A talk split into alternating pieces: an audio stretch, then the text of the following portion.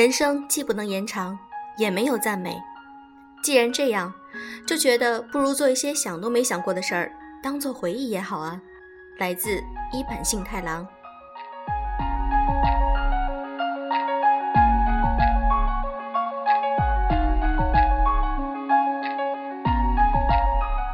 用声音触碰心灵，各位好，欢迎大家来到优质女子必修课，我是小飞鱼，每天都在的小飞鱼。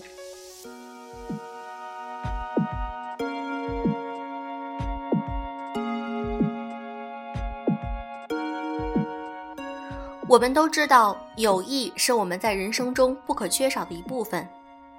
当你感到很难过的时候，你想和朋友倾诉；当你快乐的时候，你也想和朋友去分享。友谊对于我们来说，尤其是女生来说，有的时候是一种微妙的感觉。比如你的好朋友，她的男朋友其实对她并不好，你觉得他不够资格对你的朋友好，这个时候你会劝你的朋友说：“要不还是分手吧。”但是你的朋友觉得我和他很好啊，为什么要劝我们分手？如果你的有些方式方法不对的话，可能就会导致你们的友谊出现一些小小的裂痕。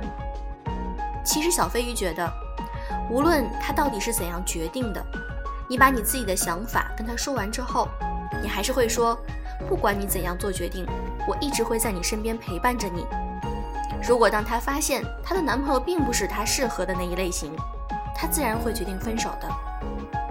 好啦，今天我想和大家分享一篇英语美文，就是讲的这样一个故事：A friend。One weekend, my best friend and I spent hours and hours staying up late into the night, talking about the people she was hanging around with she started telling me stories about her new boyfriend and how he experimented with drugs and was into other self destructive behavior.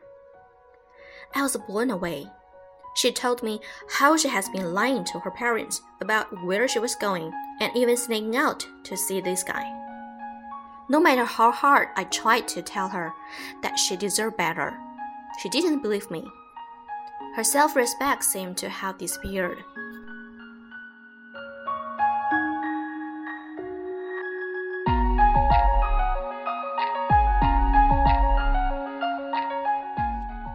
It had been so frustrating. I had come close to telling her several times during this weekend that maybe we had just grown too far apart to continue our friendship, but I didn't. I put the power of friendship to the ultimate test. A few days later, she called to say that she had thought long and hard about our conversation, and then she told me that she had broke up with her boyfriend. I just listened on the other end of phone with tears of joy running down my face. It was one of the truly rewarding moments in my life. Never had I been so proud of a friend.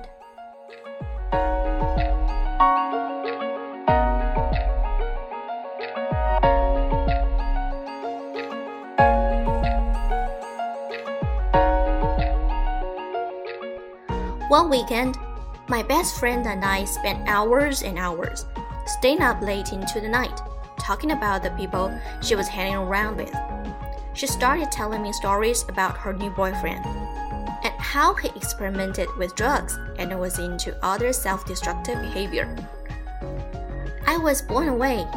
She told me how she had been lying to her parents about where she was going and even sneaking out to see this guy. No matter how hard I tried to tell her that she deserved better. She didn't believe me.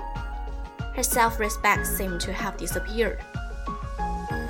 一个周末，我和我最好的朋友在一起彻夜深谈，谈论她正在约会的那个人。她开始告诉我她和她新男朋友的事情，谈到她怎样是试着吸毒，以及其他自毁的行为。我的震惊难以言表。他告诉我他是怎样对父母撒谎隐瞒自己的行踪甚至偷跑出去看这个男人。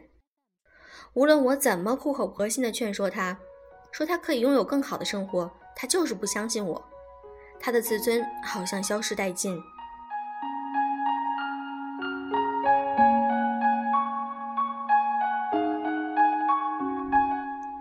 It had been so frustrating I had come close to telling her several times during this weekend that maybe we had just grown too far apart to continue our friendship. But I didn't. I put the power of friendship to the ultimate test. 这是如此的让人灰心。在那个周末，我好几次都几乎脱口而出：“也许我们之间走得太远，远到无法继续我们的友谊了。”但我还是没说出口。我把我们的友谊交给了最后的检验。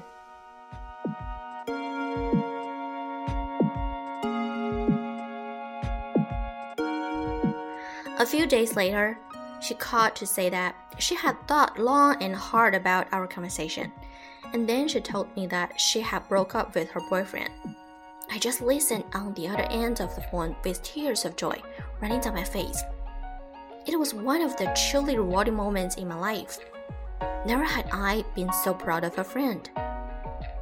几天之后，她打电话给我说，她认真的想了很久我们的谈话，然后她说 她已经和男朋友分手了。我在电话的另一头高兴的泪流满面。在我的生命里，这的确是个得到回报的时刻。我从来没有为一个朋友这样骄傲过。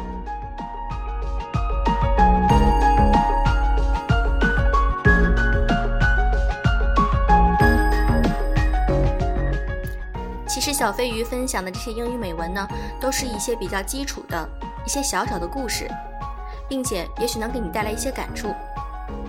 如果你从这些英语美文里头能够挑选出一些非常优美的句子，把它背诵下来，背诵下来就成了你自己的东西，那么今后对你的口语或者是你的写作各方面都会有所帮助。这是小肥鱼自己在学习英语过程中的一些小技巧，和大家分享一下。希望你们能够从点滴开始积累，到最后质的飞跃。好了，今天的节目就是这样。如果你想看我们的文稿、背景音乐、图片，都可以添加我们的微信公众号，在那里我们还开设了小小树洞专栏以及一些生活小物分享，希望你们能够喜欢。好，今天的节目就是这样，祝各位 have a nice day。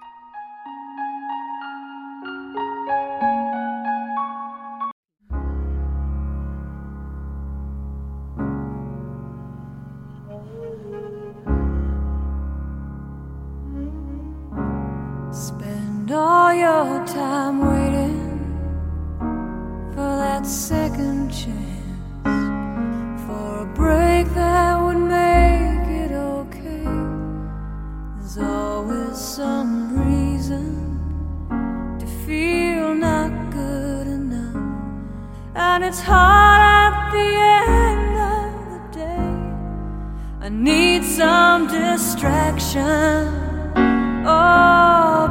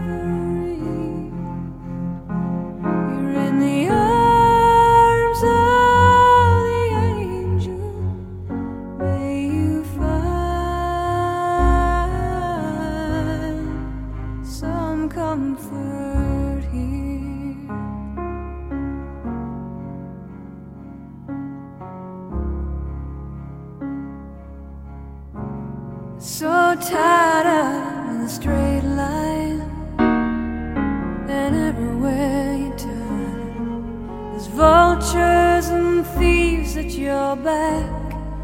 Stone keeps on twisting, keep on building the lies that you make up for all